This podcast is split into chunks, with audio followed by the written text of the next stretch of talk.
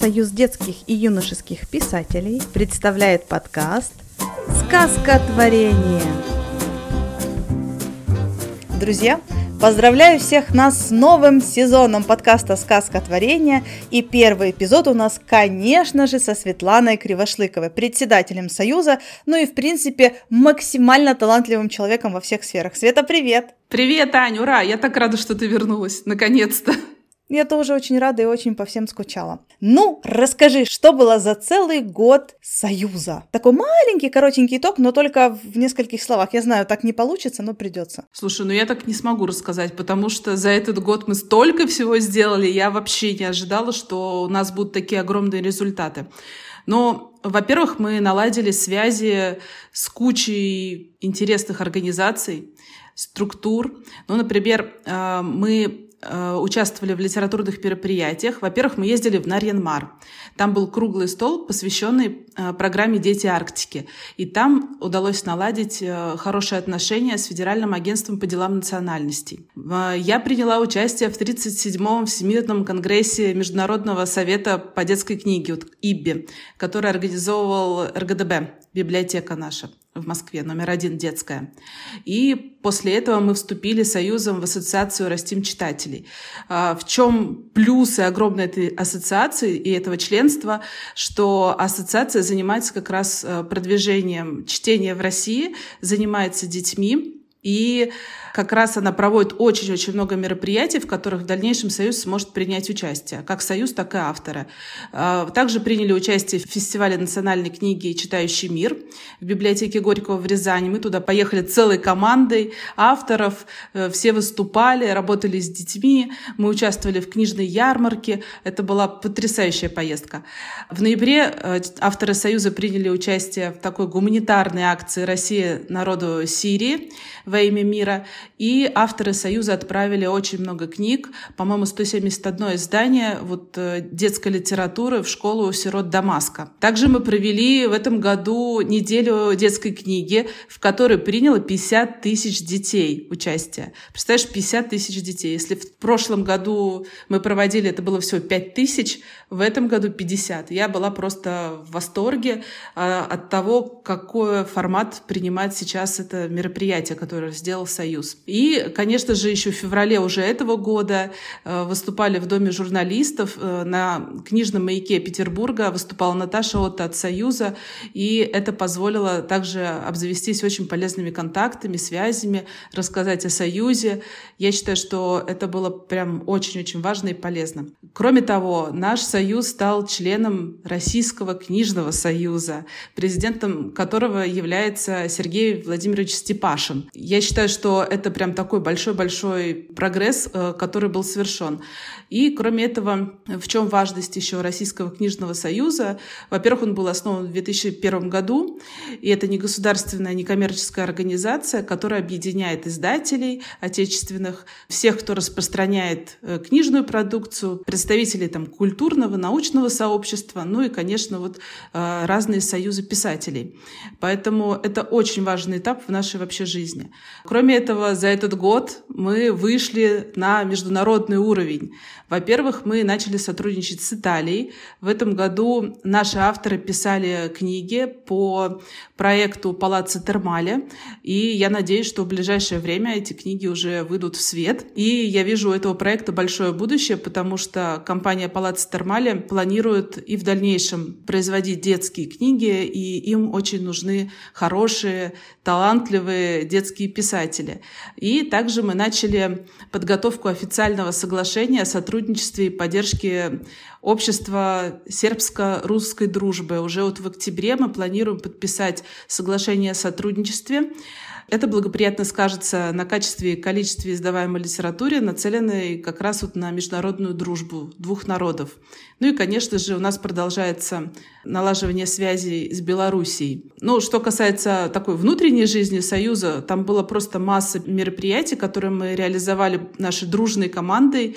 Ну, во-первых, мы отдали на патентование в Роспатент э, название Союза и логотип. Я надеюсь, что в этом или в следующем году уже получим сертификат. Был проведен конкурс среди поэтов на корпоративную песню Союза, в результате чего мы записали гимн. Это просто была колоссальная, очень интересная работа, потому что нам пришлось петь, нам пришлось создавать музыку, э, нанимать людей, прослушивать. В общем, это заняло у меня, наверное, месяца четыре прям плодотворной работы, пришлось разбираться еще и в пении.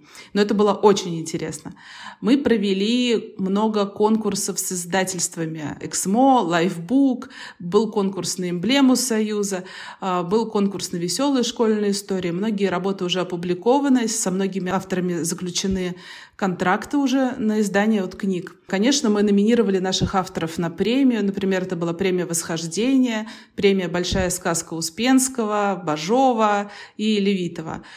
Мы начали сотрудничать с журналами. Это «Вверх тормашками», «Чердобряк», «Ключ», «Саша и Маша», «Наша мамаша», «Сценарий репертуара», «Клуб». И вот эти журналы постоянно сейчас проводят конкурсы для наших авторов. Мы проводим отборы текстов авторов Союза и они, естественно, публикуются ежемесячно. А, Лена Хрусталева записала и смонтировала интервью с членами Союза. Это были видеоинтервью. Наташа Спехова, вот руководитель направления по работе с блогерами, провела множество эфиров с авторами Союза, наработала базу блогеров, и мы с ними тоже сейчас продолжаем сотрудничать. Были также всякие письменные интервью, которые мы публиковали на Дзене, на нашем канале Союза. А, Лена Новак э, занималась разработкой Ютуба, и у нас уже очень много подписчиков, что не может не радовать. И отдать, кстати, должное Елене Новак, что когда произошли всем известные события, она смогла быстро перейти еще и на Рутуб и загрузить все видео туда. А, мы начали сотрудничать со школами. Наши авторы на протяжении года активно выступали перед э, учениками школ Москвы, Московской области, Санкт-Петербурга, Кроме этого, мы начали плотно сотрудничать с библиотеками по всей России. Вот. Уже сегодня каждая школа-библиотека может на нашем сайте оформить заявку, чтобы встретиться с каким-либо автором, либо провести мероприятие у себя, и мы все это организуем, и, конечно же, наши авторы туда приезжают. Вот. А, еще хотела рассказать, что еще очень важная работа, которой мы занимаемся, это литературные критики. У нас сейчас работает два литературных критика. Это Валентина Юрченко и Мария Москва. Они ежедневно пишут, ежедневно, ну, ежемесячно, скажем, да, пишут рецензии на вышедшие книги. Мы эти рецензии публикуем на площадках Союза. Ну и в связи с тем, что наши площадки очень активно развиваются, а, наши соцсети, Яндекс.Дзен, эти рецензии становятся очень популярны, и их смотрят и родители, и литературные журналы. И я считаю, что это очень хорошая такая платформа. Это очень хороший новостной повод для авторов, чтобы рассказать о том, что у них вышла новая книга, и как-то ее прорекламировать хорошей вот рецензией. Кроме того, у нас большой прогресс в развитии соцсетей. Я, конечно, в первую очередь говорю о группе ВКонтакте. Э, развитием э, ВКонтакте занимается Кузина Катя и Наташа Отта. Что мы там делаем? Во-первых, мы, конечно, публикуем ВКонтакте рецензии, отзывы на книги от блогеров и литературных критиков. Мы пишем новости о литературных достижениях наших членов и кандидатов Союза. Мы пишем посты о проводимых конкурсах, чтобы все были в курсе, что у нас сегодня происходит. Также это поздравительные посты о победах членов э, Союза в конкурсах и премиях, анонсы эфиров, вебинаров и курсов профлит. Вот. Я хочу сказать, что вот на развитие этих сетей, вот Яндекс.Дзена, сайта, очень много уходит на это времени. Это огромная работа, и большое спасибо девочкам Наталье Отто и Кате Кузиной за их работу, потому что это, конечно, колоссальный труд. Вот. Если говорить, кстати, про Профлит, это еще один большой проект, который мы реализовали за этот год. Это специальная площадка Союза, которую мы создали для развития и повышения квалификации наших авторов. Вот, на площадке проводим курсы для писателей с возможностью публиковаться у лучших издателей у крупнейших издателей. Соответственно, мы публикуем лучшие произведения, которые по результатам обучения там, занимают какие-то лучшие места, больше количество баллов. И, конечно, это уникальная возможность для наших э, кандидатов в Союз чтобы опубликоваться в крупнейших издательствах или журналах. И для писателей это возможность повысить уровень своего мастерства. И в 2021 году мы провели 13 вебинаров и 7 курсов, и один семинар. Вот. Э, если коротко о проделанной работе, то это вот так. На самом деле, конечно, сделано гораздо больше. Какие-то проекты оказались э, менее успешными, какие-то реализовать не получилось. Вот. Но сегодня рассказала только об основных таких результатах. В результате у нас сформировалась команда. Это раз. Мы сработались, и каждый член команды постоянно генерит какие-то новые идеи для развития союза, для новых возможностей, для наших членов. Это два. Это тоже очень важно. И все члены союза очень творческие, работоспособные люди. Каждый понимает, э, что он дает каждому члену нашего союза удочку. А воспользоваться этой удочкой или нет, э, уже решает каждый сам для себя. Вот. Но хочу отметить также, что авторы Союза очень активно принимают участие во всех мероприятиях. И, конечно, если хочется просто отсидеться в сторонке, писать в стол или сдаваться сам издатом, то в Союз приходить не надо. И это понимает каждый. Вот. Наши члены и кандидаты молодцы, потому что они хотят публиковаться, они хотят творить, они хотят быть известными, они хотят, чтобы они были признанными писателями. И для достижения своей цели они используют как раз вот удочку, которую мы им даем. Это три. Вообще наша команда работает нон-стоп, 24 часа в сутки, 7 дней в неделю. И я не перестаю, на самом деле, удивляться тому, как все вовлечены в работу, как они поглощены работой, желанием сделать этот мир хоть чуточку лучше. Вот. И это очень важно, потому что мы работаем для нашего будущего поколения. Мы трудимся с душой, занимаемся любимым делом. А, я бы сказала, знаешь, вот такую вот формулу, что хорошие друзья, союз Детлит, постоянное саморазвитие, работа — а, а результат — это хорошие книги. Вот идеальная формула для развития современных авторов. Знаешь, какую фразу я часто слышу про наш союз, когда задаю вопрос? Слышали, слышали про такой союз? Самая частая фраза как вы все это делаете? И вторая фраза это ни один союз никогда не делал столько для своих членов. И это правда. Да, это правда. Ну, мы это делаем, потому что, еще раз скажу, что у нас действительно подобралась очень классная, сильная команда, и каждый из членов команды постоянно учится. Э, если что-то не знает, идет на курсы, повышает свою квалификацию, и благодаря этому получается реализовать, наверное, процентов 90 проектов, которые мы запускаем. Еще ты не рассказала кое о чем. Знаю, что Союз запустил детскую секцию. Для кого она? Понятно. О чем она? Очная, заочная, на какие результаты рассчитывают дети и на какие результаты Союз вообще претендует? Ой, Ань, это, конечно, очень большое такое мероприятие. Это э, великая работа, которую мы начали в мае этого года. Э, мы май-июнь э, работали как раз над концепцией детского отделения, потому что хочется создать не только программу интересную, но и очень полезную. В первую очередь полезную творческим детям, которые мечтают реализоваться в литературе, которые любят творить. Это детское отделение для тех, кто хочет и кому интересно развиваться, кому интересно не стоять на месте. Наши все активности сейчас направлены в первую очередь на развитие фантазии, а, обучение у профессиональных авторов, потому что мы подобрали как раз команду авторов, которые в дальнейшем будут работать с детьми.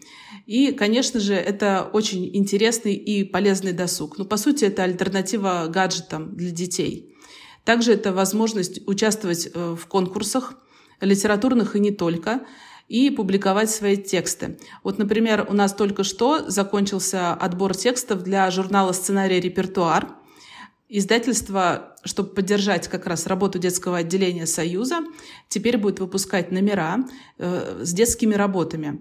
И для детей это на самом деле уникальная возможность начать публиковаться в раннем возрасте, начать формировать свое портфолио для того, чтобы в дальнейшем поступить, может быть, в какой-то вуз, в который всегда хотелось поступить, или, например, поступить э, в Сириус или в Артек, потому что в любых э, из этих структур требуются сертификаты, дипломы, грамоты, требуется портфолио, И, конечно же, мы как раз выдаем такие документы и готовим сейчас новые конкурсы. Потому что основными целями и задачами детского отделения как раз является выявление талантов, формирование нового поколения писателей, развитие у детей фантазии, популяризация чтения, ну и так далее. Ну и в ближайших планах у нас подготовка курсов для детей-подростков. Это будет 8 различных направлений от ведения соцсетей до выпуска собственной книги. И мы планируем запускать курсы в январе следующего года. Сейчас нам нужно разработать программы и подготовить все, чтобы это все было на 5 баллов.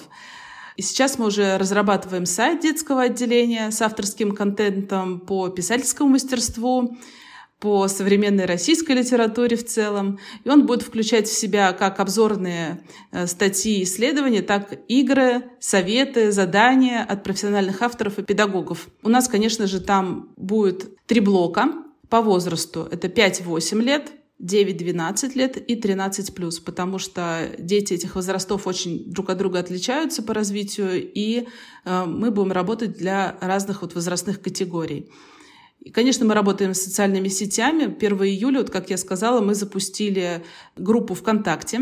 Теперь в этой группе ежедневно публикуются интересные, полезные активности, новости о конкурсах, мероприятиях. Мы создаем полезный контент, э, который будет интересен в первую очередь детям, подросткам, э, конечно же, и родителям, которые занимаются развитием детей, библиотекарям, которые организуют мероприятия для детей и подростков. Мы стараемся вот как раз учесть все вот эти потребности. Как думаешь, чем книжным можно заинтересовать нечитающего ребенка? Как расчитать человека? Если ребенок не любит читать, то к решению этой проблемы надо подходить комплексно. Ну, во-первых, я бы подписала ребенка на социальные сети детского отделения Союза, потому что помимо интересных активностей, которые точно ребенку понравятся, он сможет там найти друзей и вращаться в кругу писателей. Вообще, как говорят, что мы то, что нас окружает. Соответственно, э, ребенок, если будет в такой писательской среде, он хочет, не хочет, желание читать это точно подхлестнет. Вот. Во-вторых, я бы рекомендовала поискать книги для детей, э, которые интересны вашему ребенку именно тематически. Допустим, если ребенок интересуется биологией, то, может быть, лучше именно эти книги ему и рекомендовать. Может быть, э, какая-то специфическая литература, может быть, э, детективы. В любом случае, если вы затрудняетесь подобрать книги для ребенка, допустим, не знаете э, какие-то издательства, которые больше подойдут, вы можете подписаться на канал Союза, на Дзен. Мы там часто публикуем интересные подборки. Э, возможно, что-то будет полезное для вас. Ну и в-третьих, э, чтение прививается личным примером. Это третье, но, наверное, это, может быть, даже самое важное. Потому что в читающей семье растут читающие дети. Это доказано эмпирическим путем. Если ваш ребенок видит родителей с телефоном или с гаджетами, то, конечно же, он тоже будет брать в руки гаджеты, а не книгу.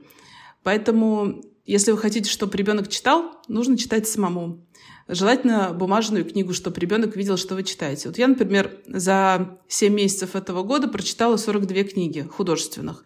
Но это помимо такой специфической литературы, которую я читаю из-за того, что учусь э, в Литинституте. Это помимо конкурсных работ авторов и не считая коротких рассказов. И результат. Мои дети читают. Сейчас осваивают школьную программу по чтению на лето. Раз уж мы немножко затронули тему февраля, скажи, пожалуйста, что изменилось в литературном мире? Совершенно точно сейчас книги из-за сложностей с печатью и, соответственно, заметным подорожанием стали предметом роскоши. Или нет? Или у читающего ребенка или взрослого все равно в приоритете будет новая книга любимого автора? Ань, ну, конечно, все изменилось. В первую очередь это связано с событиями, которые вот у нас произошли в феврале. Э, себестоимость издания книги повысилась. Это связано и с бумагой, и с красками. Ну, Понятно, что первое время в какой-то момент все были в шоке, но постепенно издатели адаптировались, типографии адаптировались и нашли какие-то пути решения проблем. Кто-то сократил количество полос, кто-то закрыл какие-то серии, кто-то перешел на более дешевую бумагу. Вот, э, ну, это все было сделано с целью не допустить вот резкого роста цен на книги, но все равно книги подорожали. Вот. Есть масса проблем, конечно, и у типографии, но я уверена, что все эти трудности преодолимы. Потому что мы так устроены в России, что мы привыкли выживать в любых условиях, привыкли адаптироваться, подстраиваться. Так что я думаю, что бумажные книги быть, все книги стали дороже, стало сложнее работать. Это связано и с версткой в связи с тем, что сейчас, допустим, меловку уже в детской литературе стараются не использовать, потому что это очень дорого. Вот. Но у наших детей все равно будут бумажные книги в руках, бумажные новинки, потому что писатели продолжают писать, издатели издавать, а дети читать. И я верю, что так и будет дальше. Мне подумалось, что с сокращением портфеля издательств региональным властям стоило бы обратить внимание на обновление книжного фонда библиотек, потому что мы пришли вот даже в библиотеку здесь, в нашем маленьком городе. Это твоя боль, да? И оказалось, что ни одного... А, нет, есть две книжки Матюшкины. Все, современных авторов там нет. Там можно в пяти вариантах найти Денискины рассказы, просто потому что люди их туда принесли. Современных авторов нет. А книги Матюшкины зачитаны до состояния полустертого просто. Так вот, с тиражом в 3000 мало кто сможет прочитать книгу. Но если продвигать библиотеки, то и писатели будут спокойны, что их читают. Расскажи, пожалуйста, как у нас дела с проектом «Библиотекам в дар»? Ну, проект продолжает работать очень активно. На самом деле ты права, потому что ну, книги Матюшкиной, Емца, Крюковой затерты просто до дыр. А современных авторов, у которых, например, вышло ну, 5-10 книг, а не 70, не 40, как, допустим, у Емца, Матюшкиной там, и Крюковой, Э, им в библиотеке почти не пробиться.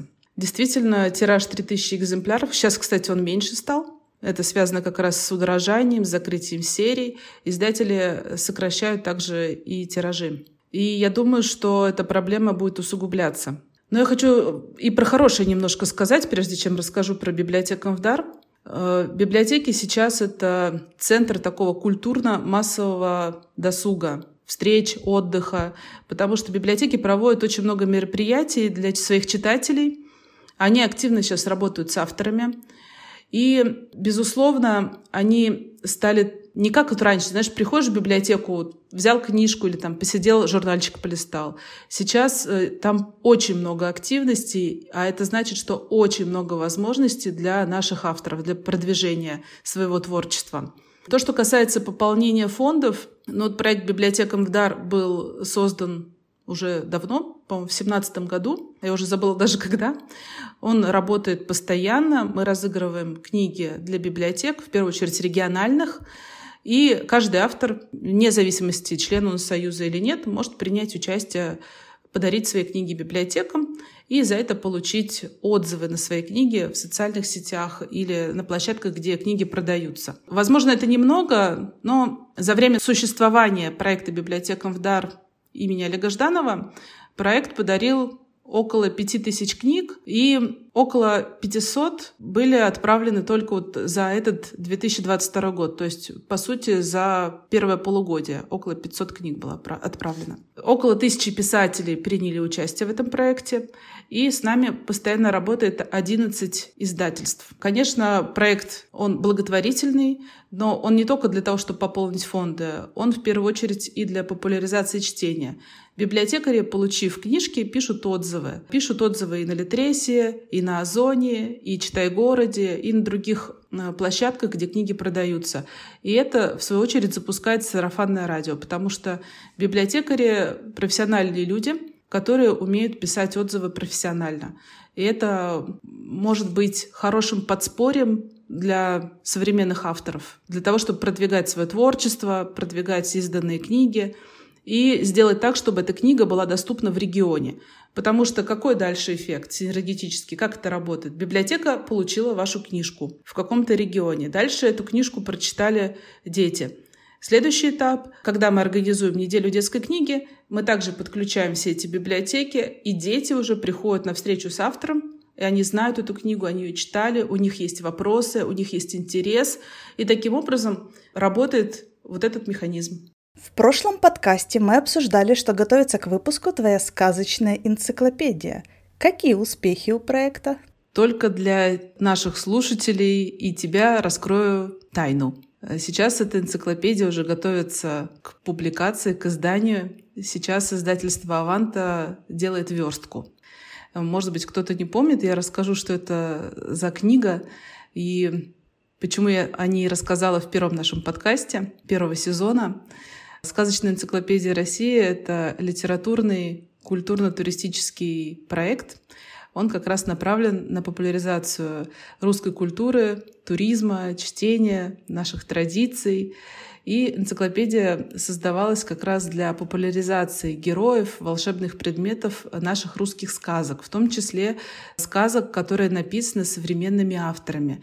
То есть в этой энциклопедии вы найдете героев сказок, которые сейчас э, читают наши дети современные и которые написали наши ныне живущие авторы. Это, по сути, такой уникальный проект, там практически нет э, героев из легенд, хотя они тоже есть. Как же нам обойтись без Бабы Яги, Лешего, Кощея?